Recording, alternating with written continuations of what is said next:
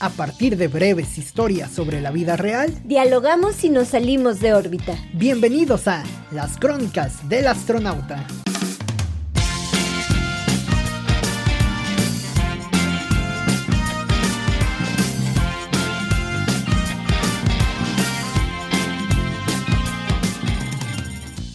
Va el auto por el carril derecho. Tiene unos 5 burros de poder, pero el sonido que sale del escape es como de unos 8 burros reales. El auto es viejo y azul chillante, pero tan, tan colorido como nuestro México. Bienvenidos a un episodio más de las crónicas del astronauta. Cintia, ¿cómo te va? Muy bien, Oscar, aquí grabando a Doc con chanclas para este México mágico. este México mágico que lo podemos ver representado en, muchas cosas, ¿no? Eh, más, que el, más que el mágico, este México medio surrealista, ¿no? Medio... medio colorido. Bueno, no medio, no medio. Totalmente muy colorido, muy, muy barroco en algunas cosas, pero muy, muy interesante, ¿no? Yo, yo creo que incluso México, si no fuera así de colorido, si no fuera incluso así de barroco en algunas cuestiones, no sería México, perdería toda esa esencia que conocemos, ¿no? El color de las playas, el color de los edificios. Vas a San Miguel de Allende, vas a Guanajuato, vas a Ecatepec, vas a, a otra parte del Estado de México. Cancún, Vamos a Cancún, ¿no? O sea, no porque una ciudad sea más bonita que otra, sino todas las ciudades de alguna forma son coloridas en México. Zacatecas, luego vas a Jalisco y hay otras cosas coloridas. y en todos lados, en todos lados, eso sí lo puedo confirmar y constatar con base a la experiencia, un estudio cualitativo de, de, que, bueno, al final hay este tipo de coches que narramos en, la entrada, ¿eh? o sea, son coches eh, del año 80, del año 80, el año noventero el auto, pero que los tunean, les ponen colores azul brillante, morado, tipo eh, rápido y furioso, algo por el estilo, ¿no? Y eso, eso es México, ¿no? Claro que eso es México. Una vez en la Ciudad de México, me subí a un taxi que para abrir el para abrir el el, el parabrisas el, el del vidrio tenía un, un abrelatas Le tenía que hacer así al abrelatas para poder abrir el para poder abrir el vidrio que me estaba muriendo del calor en el bochito. Y tuve que tuve de los bochitos rosas eh, que eran de hecho todavía hay algunos en color rosa con blanco. Me acuerdo mucho porque tuve que abrir eso y digo, no, pues yo creo que sí, yo creo que por eso los extranjeros están fascinados con todo lo que pasa en México, ¿no? Como tú bien decías, creo que es un país surrealista, ¿no?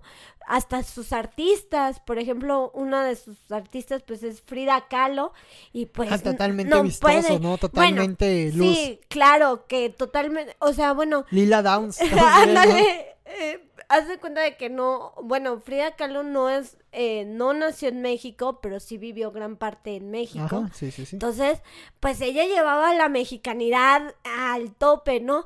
Esto lo aprendí de, de un curso de, de Beca Duncan y, y pues sí, o sea, ella llevaba la, la mexicanidad así al, al tope y pues podemos ver cómo se vestía, cómo se arreglaba, cómo, eh, vaya, eh, lo, lo, llevaba al máximo, ¿no? Estos colores, el rosa mexicano, eh, todos estos colores pasteles, ¿no? Entonces, este... Los arreglos en el cabello, ¿no? Que también eran como una, una, condición muy particular de ella, ¿no?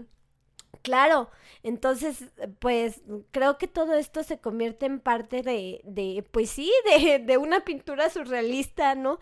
Bien decía Salvador Dalí que él no, que no había país más surrealista que, que México, ¿no? Sí, y es que te pones a pensar en otro, en otro país, en otro continente, vaya, y digo Asia, África, quizá Europa, tienen sus problemas, ¿no? O sea, tienen a lo mejor esas cuestiones que les hacen revirar un poquito, que les hacen batallar, ¿no?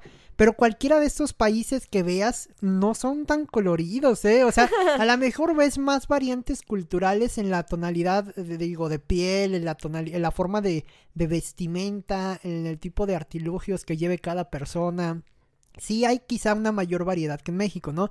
En México, por más bonito que sea y demás, no es una parada obligada en el mundo como a lo mejor lo puede hacer este París o Venecia, Nueva York, o este tipo de ciudades donde son totalmente cosmopolitas, ¿no? O sea, eso a lo mejor para México no aplica como tal, pero sí los colores que ofrece México, los panoramas que ofrece, aún así proyecta bastante y permite la llegada de muchas personas eh, fuera, ¿no? Y ahí viene esa, ese choque cultural o esa, esa idea, ¿no? Cuando tú ves un extranjero en México está fascinado con las catrinas, con los altares, con todo, incluso con todo el aspecto religioso. San Juditas Tadeo de verde, Cintia, con un verde brilloso acá con la, con la manta en la espalda. Vamos, o sea, somos una cultura muy rica en colores, ¿no? En variantes de color incluso en las muestras gastronómicas también. O sea, no mames, vas y te echas un taco de, ¿cómo le dicen? De maíz azul. Hay otro del maíz más blanco, y otro del, del maíz como más amarillo. Amarillo. Ya vas a la vas a cualquier tienda de esas de autoservicio y te venden todos los tipos de tortilla del diferente maíz, ¿no? Claro. Entonces eso también te lleva a un estatus mayor, al menos en colores de maíz, ¿no? pues sí, México, yo no conozco bueno, no sé, otro país en donde, por ejemplo, cenen algo tan pesado como el pozole. Digo, tan delicioso, pero tan pesado. O que se desayuna algo tan pesado como el menudo. O como el menudo, o la con coca, imagínate. Con un chingo de cebolla, cilantrito y limón. Claro, desde ahí somos Que incluso si, si unes eso, mira, yo he hecho ese ejercicio por mero placer gastronómico. Si unes eso en un plato blanco, con un fondo blanco bonito, un fondo negro, vamos, con un fondo acá tipo Instagram y unen los limones, el menudo, la cebolla. Si te fijas, son una, un arco iris, una paleta de, colores, ¿no? Eh, eso, eso me parece en México. Dirán, a lo mejor en otro país existen otro tipo de, de cosas, pastas, pizza, todo lo que puedes, sushi, todo lo que puedes encontrar fuera lo hay. También hay variantes de color, ¿no? Por naturaleza, los alimentos tienen esas variantes de color, pero al final lo que se ofrece en México con esos tacos servidos en una bolsita por encima del plato color naranja de plástico y tu barrilito, tu caballito. ¡Qué maravilla! Tu Tony Cole, ¿no? Todos son colores maravillosos. Te voy a contar otra cosa de mi México mágico. Un día fui a cenar a unos tacos en la Ciudad de México. Y no, yo tengo la costumbre, la verdad, de usar muchas servilletas. Me cobraron a un peso cada, servilleta. Antes era, o te preguntaban si le querías poner doble, doble tortilla al taquito. Entonces. Le echo grasa también a su segunda tortilla me la dejo sin grasa. Y yo dije, no, me la van a cobrar. Si le pido más grasa, me la van a, me la van a cobrar. Pero esa vez, pues. Te iban a cobrar la piña del pastor que le echan desde arriba, ¿no? sí, pues yo yo me acuerdo que esa vez sí, la verdad, mi papá terminó pagando como el doble de servilletas que por lo de mis tacos. Es que hay que tener responsabilidad social, Cintia. Pero sí, me las, las cobraron, nos cobraron cada servilleta. Entonces creo que, pues, no sé, creo que es parte como de, de, de México, estos colores que dices, ¿no? Por ejemplo, en Navidad todo esto de, de poner el nacimiento, el arbolito, las esferas. La verdad es de que yo creo que sí somos, eh, sí somos eh, barrocos como por naturaleza, ¿no? Como lo decía Carlos Monsiváis. Eh, recuerdo que leí, no me acuerdo en una de sus crónicas, que decía que como los mexicanos le tenemos miedo al vacío, Ajá lo llenamos. O sea, puede ser también un tema psicológico, ¿no? Claro. Digo, siempre aquí nos hablamos de temas psicológicos retraídos o guardados muy en el interior, ¿no? Y no somos quien para resolverlos, pero al menos se proyecta como tal, ¿no? Parece un tema psicológico del miedo a la soledad o el vacío. Imagínate, por ejemplo, hay casas en las que se guardan todos los recuerditos de las primeras comuniones, de las bodas, de los 15 años. De los funerales, De los funerales. Ay, no. Y este, digo, no, qué miedo. Pero sí. Está la casa azul de Frida y, Diego, ¿no? Ahí en Coyoacán, o sea, está, está muy fregón el azul. Lo he visto muy pocas veces en muy pocos lugares y muy poco imitado, vaya. está muy fregón ese azul, pero yo no pintaría mi casa de ese, azul, ¿no? O no tenés un cholo de mascota. ¿No? Exactamente, que eran un chingo aparte de perritos ahí que andaban, ¿no? No sé si al mismo tiempo, pero yo me acuerdo ahí de fotos de, de que llegué a ver de Frida y de Diego Rivera con un chingo de perritos pero, pero esto parece que, que brota o también ese, esa raza de perro también es muy es muy muy, colorida. Es el perro mexicano tuneado pero sí está muy raro fíjate que hasta los mismos colores brotan, ¿no? Por ejemplo, el cempasúchil yo no sabía, pero no se da en muchas partes del mundo por el tipo de clima. O sea, el cempasúchil se da en México y durante se apaga durante todos los meses del año y empieza a florecer en octubre. Claro, eso es una ventaja, o sea, ves incluso el campo, el campo en México, sobre todo en el centro del país quizá, y ves eh, pues todos los colores, ¿no? Ve la zanahoria, ve la, eh, por ahí todo lo, la el papa, aguacate, el aguacate. Es súper barroco. El aguacate es súper barroco. El aguacate tiene como tres o cuatro colores en un mismo. Carísimo, ¿no? Y ya es esta parte de la cultura pop. Tú puedes ir al Miniso y comprarte un peluche de aguacate. Eso está maravilloso. Fíjate que nunca he entendido eso. ¿Por qué un peluche de aguacate o las playeras de aguacate? ¿Realmente será por lo costoso, por lo caro, el estatus que te da el aguacate? Puede ser estatus o puede ser tengo entendido de que en Japón es muy caro. El consumir un aguacate es muy caro. No, dice, si no tengo aguacate, ¿para qué comer? pues me pongo la playera con el aguacate, ¿no? Pero, pues yo creo que sí, o no sé, pero es como, bueno, se me hace algo súper barroco, súper, no sé. Y que aquí le ponemos al, al, vamos, desde el pozole, el pozole, las tostadas de ceviche. las tostadas de ceviche también tienen un chingo de colores en una misma tostadita, todo, todo tipo de tostada, ¿no? Eh, el aguachile también, ¿no? Eh, y, y, el aguacate aquí lo hacemos para todo. El guacamole que te comes después también lleva cuatro o cinco colores. Y hasta eso, pues todo de manera un tanto saludable, ¿no? Claro. El aguacate, bueno, es una grasa, pero lleva su cebolla, lleva incluso se le pone limón o cilantro, lleva ahí una combinación del jitomate, una combinación pues de México para el mundo, les encanta, ¿no? En el Super Bowl siempre comen eso, ¿no? Sí, se exportaban o se exportan, mejor dicho, millones de, de toneladas de aguacate nomás para ese evento, ¿no? Sí, es Ahora imagínate todo lo demás. Sí, tiene sus ventajas y sus desventajas ser así de colorino, ¿no? Una ventaja pues es eso, todo lo que se produce en México, todo lo que te da el material incluso eh, visual o, auditivo incluso que, que, te puede ofrecer un país como México, ¿no? A las personas que nos gusta observar mucho, bueno, pues es una es un deleite, ¿no? Para la pupila. A veces no lo entiendes demasiado, pero no hay que entenderlo, no hay que quererlo, ¿no? hay que quererlo. Ajá, y, pues te llega a, causar cierto revuelo. Yo me acuerdo también de las peceras, las peceras verdes atascadas de, atascadas de 100 personas adentro de la pobre pecerita verde con las llantas hundidas de atrás. Sí, no. Eh, no, es una. Es, un país. O, estos videos que se hacen viral, por ejemplo, en la estación de, de Indios Verdes. Que están empujándose para que. Pero con el cubreboca bien puesto. Pero con el cubreboca puesto. pero empujándose para que puedan. Para que puedan y quepa más gente, ¿no? Me parece como algo El metro es colorido, es naranja. O sea, vamos, siempre ha sido así, pero es naranja, ¿no? Por ejemplo, salió una comparación del metro de Japón y en el metro de Japón se forman para entrar al, eh, al metro, que, ¿no? Que ahí sí, fíjate que no sé, Cintia, vamos, luego esas comparativas me parecen a veces un tanto injustas. Entiendo que México tiene esa, pues esa problemática, ¿no? Somos muchos, eh, los sistemas de comunicación, de transporte, pues ya están rebasados, ¿no? Esa es una realidad, ¿no? Ya México ya, ya no soporta tanto peso social para ese tipo de cuestiones. Pero después lo comparas con algunos otros lugares del mundo y digo, bueno, ok.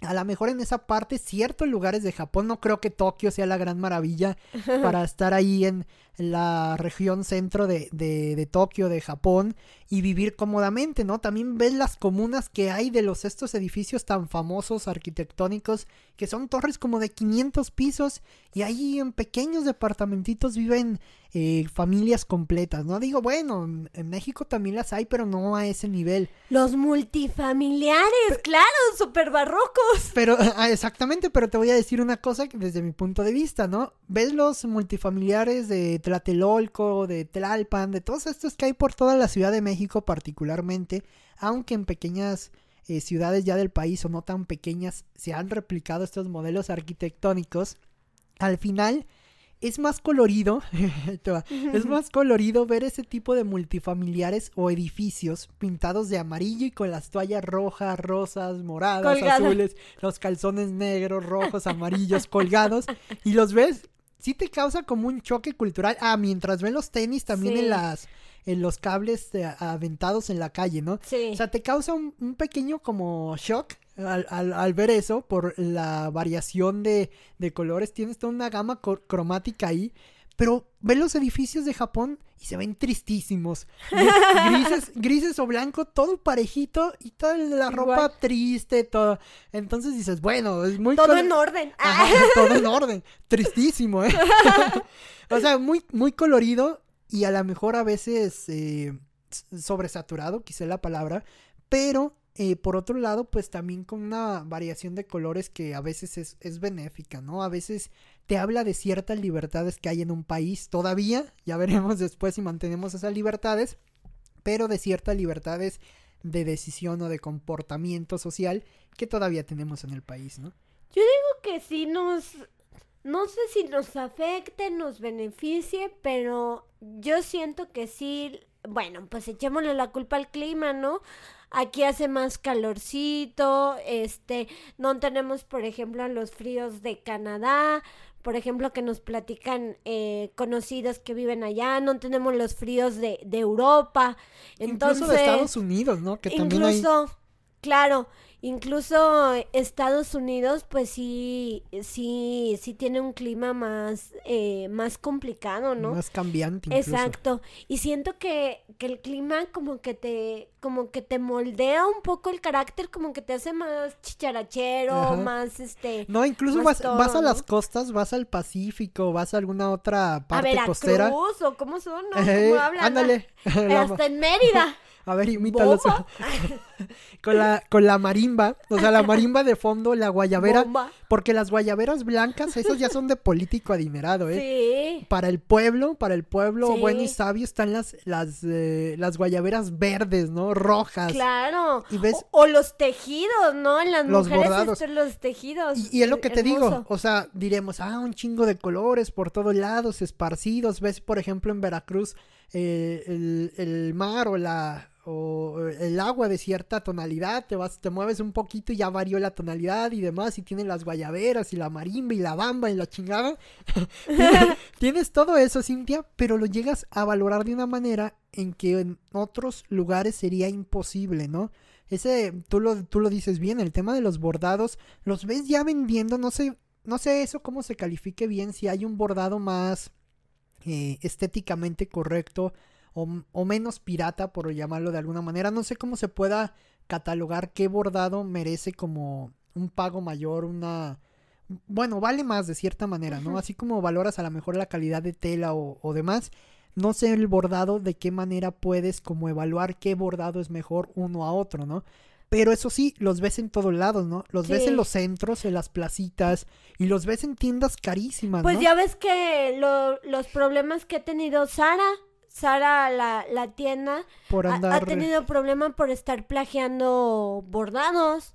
O sea, por plagiar eh, bordados de precisamente. Y, y eso es lo que te digo, al final no sé cómo evaluarlo. A lo mejor tú tienes dos dos este dos playeras, dos eh, vestidos pero no sabes cómo evaluarlo. Creo que es por lo hecho a mano, Oscar. Obviamente pues Sara lo Sí, Sara no lo va a hacer a mano. No lo va a hacer a mano. Sara tiene pues yo creo que su grupo de, de personas que lo que lo hacen y su de personas tailandesas, ¿no? Yo creo que sí. No, de verdad, a lo mejor. Seguramente sí. Y, y ellos, ellos tienen sus máquinas y todo.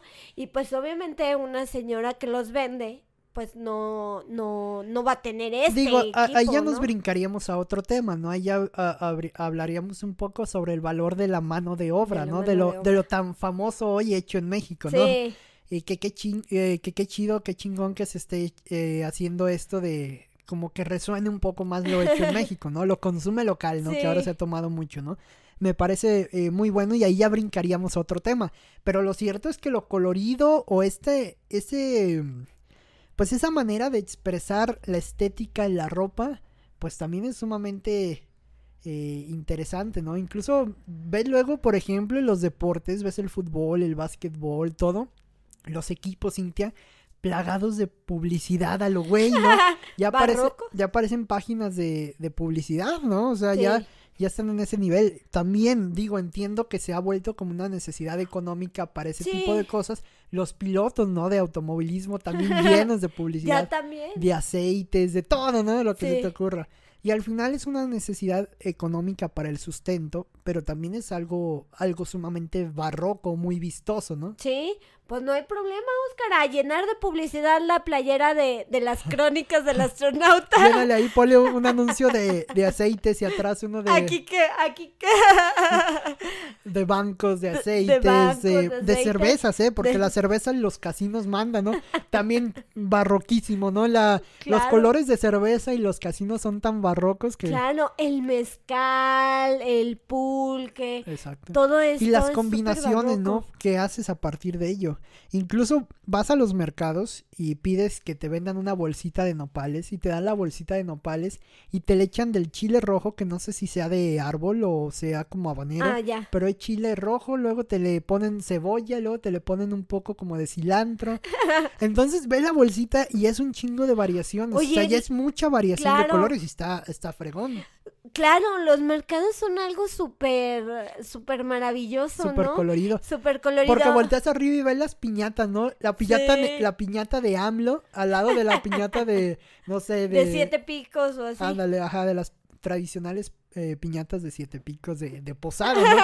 y ves las, ya en época esa de posadas, pues ves todas estas frutas y cacahuates y demás que se le mete a, a las piñatas, los aguinaldos, vaya. Claro, los dulces también, los dulces mexicanos, la cocada, el... Eh, eh, ay, hay muchísimos. Las nieves de colores, ¿no? O sea, también las nieves luego se hace de todo. Vas a Dolores Hidalgo, por ejemplo, y te venden una, imagínate, yo probé una nieve de, ¿era qué era? Flor de, flores del campo o rosa del campo, algo, eh, algo así. Pétalos de rosa. Y este, y sí sabía como si me hubiera comido una rosa, un pétalo de una rosa. ¿En qué momento sabes cómo sabe un pétalo de rosa, no? Y ahí te lo dan con un chingo de azúcar, eso sí, pero ahí tu nieve de, colores, la de vino tinto, de, vino tinto, de tequila, de queso, de tuna, de tuna, de aguacate, o sea, ah, hay, hay de aguacate y de aguacate, o sea, no puedes como comparar el aguacate en una nieve, ¿no? Pues yo creo que sí, yo creo que México está destinado a ser un país así, surrealista, ¿no? Varios cineastas incluso lo, lo han retratado. Eh, Luis Buñuel, por ejemplo, eh, está considerado un, un cineasta eh, surrealista y pues eh, ha retratado a México muy bien, por ejemplo, en Los Olvidados, ¿no? A lo mejor sí esta diferencia de clases eh, socioeconómica, pero pues eso también nos hace ser distintos, ¿no? Por ejemplo, el hecho de vivir, por ejemplo, esto que decías, ¿no? En los departamentos, en los multifamiliares, pues te hace, por ejemplo, nuevas formas de convivencia, que ya tienes el grupo de WhatsApp, que también es súper, ¿cómo se dice? Súper barroco, ¿no? Los piolines, los memes, los todo, ¿no? Entonces, no este... falta quien venda algo en los grupos Quien venda algo en el grupo de vecinos, o, o quien te este, haya olvidado las llaves, o, o quien esté estorbando. Entonces, este, no falta, no falta, no falta esto en los grupos, y esto nos lleva como una nueva forma de, de convivir, ¿no? De, de, de estar ahí eh, como presente eh, en la vida de, de, otra persona o de no ser como, como indiferente, quizá como en las grandes, en las grandes urbes, ¿no? Sí, así es, es, eh, es una condición diferente a lo que se puede ver como en otros lados del, del mundo, quizá, o sea, lo ves de, de otra manera, lo aprecias diferente. Incluso, imagínate, la cuestión de las playas, ya hablábamos un poco de Veracruz y todo eso, ¿no? Pero vas a las del Pacífico y la gente es diferente, es calurosa, es amable. Digo, entiendo que, que saben que viven de eso, ¿no? Tienen que ser así por lo que les demanda el, el turismo, quizá, ¿no? Sí. Pero empiezas en Puerto Vallarta o, o incluso más arriba en Sinaloa, en Mazatlán y demás y, ya vas bajando Nayarit, te vas hasta Oaxaca si quieres. y todo, todo ese trayecto, todo ese transcurso, son diferentes tipos de playas, diferentes tipos de personas, ¿no? Digo, todas tienen como un prototipo de amabilidad, pero cambia un poco la, eh, quizá la forma de ser, las cuestiones arquitectónicas, hay paisajes más montañosos, menos montañosos. Tenemos una, la Ciudad de México altísima, ¿no? Sobre el nivel del mar, ¿no? Un chingo de metros sobre el nivel de, de mar y luego tenemos ciudades a nivel de mar. Entonces, yo creo que todo Desérticas. Zacatecas tiene tiene clima desértico, o sea, estaba está considerada desértica, Ajá. Chihuahua, por ejemplo, ¿no? O, o, ya te vas a, a, Tijuana y parece ciudad medio estadounidense, medio mexicana. Ándale. Entonces, esas mezclas están interesantes. ¿no? Yo creo que de ahí viene todo lo colorido, ¿no? Por eso la persona que traía su coche con ocho burros de poder, por eso pues le, le, mete un azul chillante y un escape que suena como de 20 burros. O sea, vamos, hay, hay ciertas condiciones para finalmente como mexicano y pues tener como mucho de dónde agarrar, ¿no? O sea, agarras un poco de aquí, un poco de acá, aprendes o sea, vamos, conoces a lo que te decía, el mar con arena blanca y la arena café normal, ¿no? Que conocemos mayormente. Entonces todo eso te da, incluso creativamente o de forma artística, yo creo que te da mucho, ¿no? O sea, si hiciéramos arte en la cuestión de pintas, vamos, incluso hasta compones música, todo eso te debe de dar una, una diferenciación con el resto del mundo. Imagínate, tan solo la música tienes a los Tigres del Norte y tienes un grupo de troqueros que, que te cobra por hora. Y tienes por otro lado bandas de rock, ¿no? La gusana ciega, vamos, la gusana ciega, ¿no? Y en el nombre dice todo, ¿no? Eh, tienes a, Molotov. tienes a Molotov con toda la, la sarda de cosas que dicen, ¿no? Entonces, tienes como un poco de todo y eso me parece lo vuelve muy interesante. A veces se critica mucho al género eh, grupero, ahora el reggaetón, ¿no? Pero eh, estas dos cosas particularmente son muy coloridas. Veía incluso un documental de unos reggaetoneros en el Estado de México que le llaman colectivos o algo así a los grupos de reggaetoneros que hacen como una pues una escuela, un grupo de convivencia, de, drogadicción, podemos llamarlo de alguna manera. Y al final, pues es un, un aspecto totalmente eh, cultural y vistoso y colorido, ¿no? Con los lentes gigantes blancos me acuerdo cuando estaban de moda los cintos blancos, las playeras. Ahora que están las playeras eh, con muchos eh, dibujos. Dibujos, sí. Con muchos dibujos, con palmeras, así. Esas playeras antes eran para ir a la playa, ¿no? Para, para ir a Domingue, para ir al balneario, ¿no? y ahora pues son playeras que te pones un día laboral, ¿no? Yo he visto amigos que se ponen esa playera en día laboral, Cintia. Y está bien, ¿no? O sea, está fregón, está padre. Sí, claro. Pero eso también te habla un poco de la gama de colores que tenemos en México, ¿no? De lo vistoso que es. Sí, creo que sí tenemos una gama muy, muy asombrosa de, de colores, de sabores. No sé, creo que es, es muy, muy rico en eso. Y pues creo que sí, los artistas se dan vuelo. Eh, le dan vuelo si aprenden a usar esa mexicanidad de la manera correcta híjole, Oscar, por ejemplo, no sé, Jorge Bergoglio escribía de Coyoacán desde París. Este, por ejemplo, Frida Kahlo ni siquiera era mexicana, o sea, de nacionalidad, ¿no? Aunque al final yo creo que, el ambiente te, envuelve. Claro, y, y obviamente es más mexicana que, que Taibo, ¿no? Taibo. que Taibo es muy Taibo mexicano, ¿eh? sí. Estaba viendo unos videos de Taibo la otra vez y es un señor mexicano totalmente. No le andaban ahí haciendo bronca por el tema de la ley para el fondo de, de esto que por origen extranjero no podría ocupar una, una plaza. Pero al final de cuentas lo ves y es un tipo totalmente mexicano, ¿no? Domina el albur. Ya con eso es suficiente, ¿no? Domina el albur, domina la, la cuestión como de historia, la historia de México. Tiene muchos libros publicados acerca de ello y te habla mucho de lo que es México, o al menos lo que significa México también para las personas que alguna vez llegaron de fuera. metro, este, se mueve generalmente en metro. Y fuma ah, muchísimo. Y fuma muchísimo, y toma mucha Coca-Cola. Eh, a las 7 de la mañana, como decías que hay personas, y me consta, he visto, hay personas que son las 9, 8, 9 de la mañana, llegas de hacer ejercicio y estas personas llegan con su con su refresco y su cigarro, ¿no? Incluso antes, a las 7 de la mañana ya las ves ahí echándose su cigarrito y su coca para que amarre el hígado y el sistema, ¿no? Pero sí, te digo, yo creo que sí hay muchos artistas que han sabido llevar esta mexicanidad al máximo, ¿no? También, por ejemplo, en otro caso de un pintor pues más actual, se me ocurre Fabián Chairés, ¿no? Que pinta, por ejemplo, eh, cuerpos morenos, eh, este, este Zapata, por con la ejemplo, playera, con la máscara del santo. Ajá, con la máscara del santo, eh, y, y ahorita está exponiendo en Barcelona.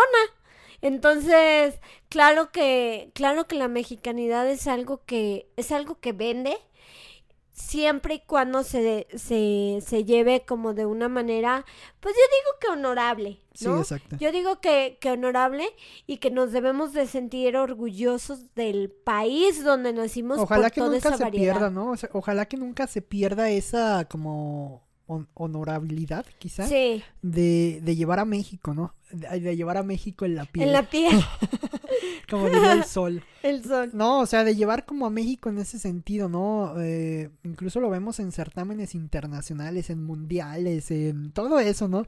Y, distingues al mexicano del resto, ¿no? Porque lleva el, el gabán, lleva todo, el ¿no? sombrerote. El sombrerote. Digo, a veces nos burlamos mucho de eso, nos reímos, sí te causa cierta risa, cierto impacto visual, ¿no?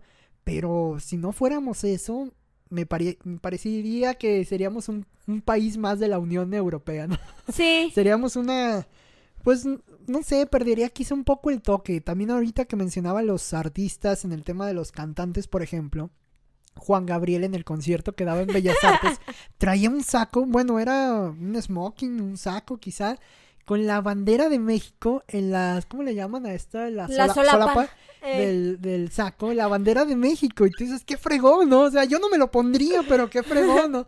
Y en la prima- lentejuelas. y en la primera fila ver las corbatas rojas, lleno de corbatas rojas priistas, obviamente, Sí. que estaban invitados a las primeras filas, obviamente, de, de este recital de Juan Gabriel en, en Bellas Artes. Y les avienta el vino de la copa en una... ¿Por qué me haces llorar? Me parece, ¿no? Se, se emociona y avienta el ruido de la... El ruido, el, avienta el, el vino de la copa, ¿no? Entonces, todo eso te vuelve totalmente... De hecho, me confundí porque ahorita precisamente está sonando por aquí una, una banda. o no sé, ¿Tuneada? un- una nave tuneada. una nave tuneada. Creo hecho- que quieren armonizar nuestro. De hecho, no es tuneada, Cintia. De hecho, es música en vivo. En miércoles, que son las 7 de la noche, las 8 casi de la noche, que estamos grabando esto, y están armonizando de fondo porque esa es otra manera de ser colorido, ¿no? Claro, y vivimos en unos departamentos en donde se escucha todo. La, la- la carnita asada, por ejemplo, es colorida, la música en vivo es colorida. O sea, vas a las Claro. fiestas de 15 años, las bodas, y no importa quién se case, Cintia, no importa quién, de quién cumpla 15 años. A nadie le ha importado nunca en la historia, ¿no? Lo que importa es cuánto vino va a haber, cuánta comida va a haber y cuánto baile puede haber, ¿no? Oye, eso es súper interesante. Las fiestas de 15 años son súper barrocas.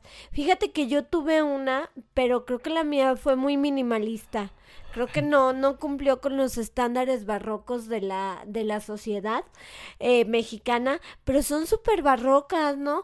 El vestido de la quinceañera, el maquillaje. Los pasteles gigantes, ¿no? Que a pasteles veces ni siquiera va esa cantidad de personas. Ajá, La comida. Las letras de Unicel que dicen 15 años, ¿no?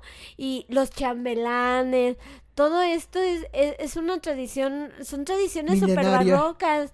Y incluso, bueno, hay algunos que irradian la verdad, Oscar, en lo misógino. Yo me acuerdo, la otra vez estaba recordando, ya no me acordaba, pero lo recordé, que una vez de niña fui a Jerez, a, a este pueblito de, de, de Zacatecas, ¿no? Ok. Entonces, ahí hay una tradición de que los hombres pasan por el lado derecho del jardín y las mujeres por el lado izquierdo. En, en caballo, ellos, este, porque sí, una mujer no puede eh, Andar en no caballo. puede andar en caballo. Este, y si les gusta alguna chica, la suben a su caballo. Y este, entonces digo, pues es como, eh, sí es una es totalmente misógino, ¿no? Puede ser una tradición muy antigua, pero no por eso deja de ser misógino, Que en nuestro tiempo actual ya no debería de ser así, ¿no? Ya no deberían de existir. Pero esa, también... esa diferenciación, porque uno, no somos unos humanos y los otros son vacas, ¿no? O sea, todos somos una misma condición. Sí, no, debería de, eso ya no debería de, de existir. Creo que es parte importante de, de, pues no sé, o sea, como que de, eso ya debería de existir en los, en los de historia o algo así, en los libros de historia nada más. Sí, exactamente, como una costumbre previa que de cierta manera se erradica, ¿no? Se, se quita, ¿no? Sí. Así como eso, Cintia, tenemos muchas otras cosas. que digo, no, no en lo misógino, afortunadamente. Pero sí, por ejemplo, tenemos los tianguis, ¿no? Vas a un tianguis y ves hacia arriba y no ves el cielo. ves las lonas de colores, ¿no? Ves el verde fosforescente, el naranja, el rojo, el amarillo. Y las lonas, ¿no? Que cubren obviamente el sol para tener una estancia cómoda y ventilada en el tianguis. y que al final eso también lo hace muy vistoso. Encuentras todo en un tianguis, todo, absolutamente todo. Vamos, yo conozco hasta de lugares en tianguis que venden animales exóticos. Claro. Imagínate Encuentras todo, todo tipo de cosas, desde la película pirata, los juguetes, ropa, a veces también pirata y demás. Eh, y todo eso pues conforma un México, ¿no? Un, país sumamente interesante. Ves, por ejemplo, también en documentales, la, bueno, en series en este caso, La Casa de las Flores, ¿no? Coloridísima, ¿no? O sea, lleno de colores rosa y, y demás, ¿no? Con Verónica Castro. también. Super barroca. Ajá, totalmente parte de una generación dorada mexicana, ¿no? Sí, de una cultura pop, bueno, que ahora ya pues se le considera así una cultura pop que, que pues sí, o sea, que, que a lo mejor nos muestra o nos recuerda los años maravillosos, pero sí, la, eh, la Casa de las Flores es como una telenovela me, eh, como hipster, como millennial. Sí, exactamente. Entonces, a mí me gusta. Y este, pero sí es como una telenovela actual, ¿no? Entonces, uh, pues creo que también pues hemos, como lo hemos dicho en otros episodios, hemos crecido viendo telenovelas y, y pues somos parte de una cultura barroca. Eh, no sé si sea miedo al vacío. Eh, a mí, o gusto al color. O gusto al color. Pero me quedo con el segundo, fíjate. Creo que esa es mi, mi, mi, eh, mi conclusión. Mejor entre más colorido. Incluso imagínate el tema de los tatuajes.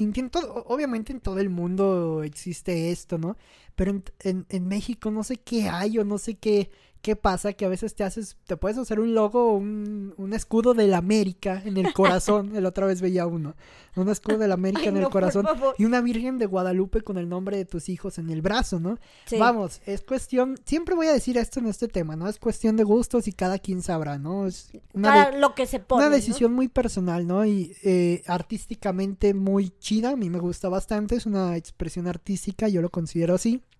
Pero eh, al mismo tiempo te habla como de las diferencias, ¿no? De México con otros países. Sí. Ves a lo mejor otros lugares del mundo y se maneja el tatuaje con algunas otras condiciones o algunas otras formas. Eh, por ejemplo, otro tipo de estilos, ¿no? no a lo mejor no, no un estilo tan barroco, si lo llamamos de alguna manera, sino pues, más tradicional. Fíjate que yo sí me sentía media barroca cuando tuve la oportunidad de conocer, eh, de conocer Europa, pues sí me sentía media barroca porque, por ejemplo, eh, eh, los aretes o así, por ejemplo, las europeas generalmente utilizan eh, aretes pequeños, casi el maquillaje pues no. Y negros o, blancos. Y negros o blancos y muy, muy pequeños, ¿no? Entonces, este, yo de repente sí, sí me sentía así media, media barroca. Traes un pájaro en el Sí, que traía un pájaro, una pluma aquí de, Moctezuma, del penacho de Moctezuma aquí colgando, ¿no? Entonces... Sí, hay unos larguísimos, ¿eh? Larguísimos. sí, sí. sí. No, de hecho sí tengo unos aretes de pluma. ¿Del penacho? no, del penacho no. Pero. Tengo el penacho completo. ya ves que AMLO ya lo quería traer. Ya se lo quería traer de regreso. Porque el color hay que traerlo a México, ¿no? Vamos hasta ahí la, la todo, la cuestión prehistórica. Es más, antes de que todo existiera, los dinosaurios ya eran coloridos en México, ¿no? Eran rosas. Eran rosas. Rosa mexicano. Ros- rosa fuchsia. Claro. Sí, sí, sí. Entonces. Rosa- sí, exactamente, rosa mexicano. La, la Casa de las Flores, si no mal recuerdo, toda la imagen era rosa mexicano. tiene, ¿no? tiene algunos. Sí, tiene algunos. Eh, tienes razón. Todo tiene, todo tiene sentido. O por ejemplo, la- eh, los colores, el rojo.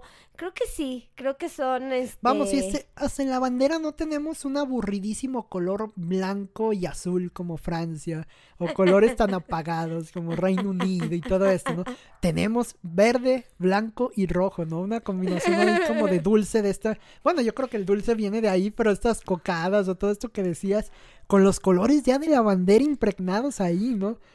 Pues ya desde ahí venimos totalmente coloridos. ¿Qué más podemos hacer, Cintia? Creo que sí, somos un país, eh, un país colorido. Somos Y un ojalá sí país. nos quedemos. Sí, que compramos en los tianguis aún, afortunadamente. Eh, también vestimos de, de manera colorida y mm, pues no nos debemos de sentir mal, ¿no? Son diferencias. A mí me da gusto que, por ejemplo, ya en HB y en estos lugares, por ejemplo, eh, ya haya comida, por ejemplo, para eh, que, que exista comida, por ejemplo, de, de orientales, Ajá. ¿no? Que exista comida enfocada a orientales. Entonces digo, pues esto me, me abre una diversidad. Pues de lo que se pierde, ¿no? No se pueden Sí. comer su ensaladita de codito con colores verde, amarillo, blanco, Las rojo, gelatinas, rosa. claro, La- son súper barrocas. Las, las bombas de... Claro, las que venden de eh, claro, afuera de los templos, verde para el mes patrio en septiembre, verde, blanca y roja. Claro que es súper. Las paletas de chamoy gigantes, Cintia. El rompope, todo esto. Ya, ya vámonos, ya vamos, ya, ya vamos eh, cerrando este episodio si, si no tienes inconveniente, si no rompí el colorido. Está bien, Oscar. Nos vemos la siguiente. Para eso, cuando se encuentren un nuevo auto tuneado en la calle o vean algo tuneado, acuérdense de este episodio porque afortunadamente, Cintia, vivimos en México.